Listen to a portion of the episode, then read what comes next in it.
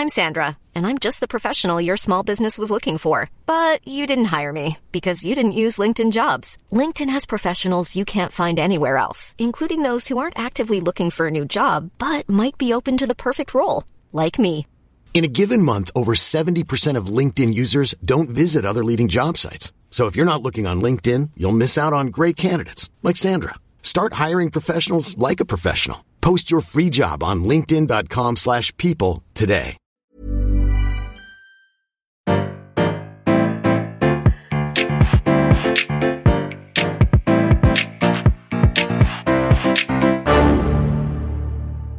Bonjour, vous avez choisi la réponse D, mais d'abord écoutez la question. Aujourd'hui sur la thématique sport, où a eu lieu le combat du siècle en boxe entre Mohamed Ali et Joe Frazier en 1971 Hmm, alors je sais qu'il y a un piège. Spontanément j'aurais répondu Kinshasa. Mais c'est pas la bonne réponse. Il existe hein, ce combat à Kinshasa entre Mohamed Ali et George Foreman en 74 au Zaïre. Appelé Rumble in the Jungle, ce combat est resté mythique pour plusieurs raisons. C'est une première dans l'histoire de la boxe, le combat pour le titre mondial catégorie poids lourd a lieu en Afrique. Il est retransmis devant 500 millions de téléspectateurs, ce qui pour une fois permet de parler de l'Afrique en évoquant autre chose que des conflits armés.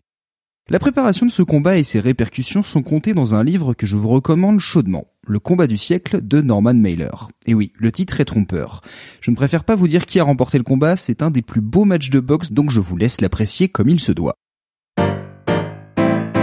Je sais que c'est pas non plus à Manille. Il y a bien eu un combat entre Ali et Frazier à Manille, mais il a lieu en 75. Thriller in Manila est le troisième et dernier duel entre ces deux champions. Après avoir chacun gagné un combat, Ali remporte cette ultime opposition par abandon de Frazier à la 15e reprise. On ne retiendra pas ce combat pour son intérêt sportif. Les boxeurs sont vieux, les conditions sont déplorables.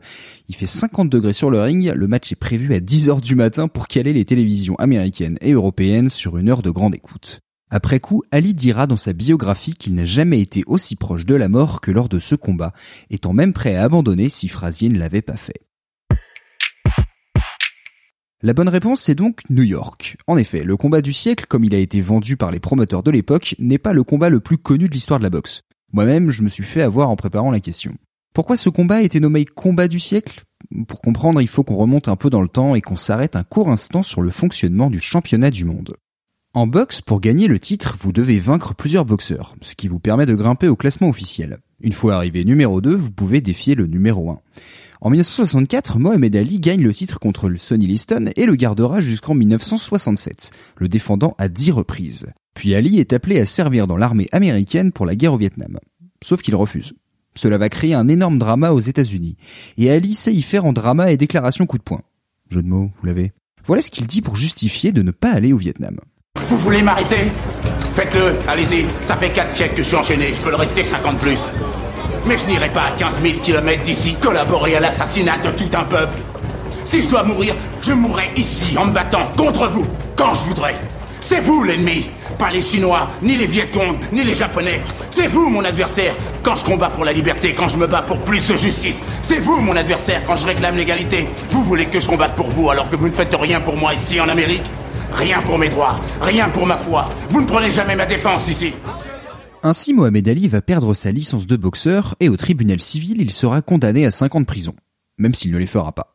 Entre 67 et 70, un autre champion émerge, c'est Frazier. Ayant remporté la médaille d'or au JO de Tokyo en 64, le mec s'est fait un nom en ayant autant de combats que de victoires en pro, et pratiquement autant de KO.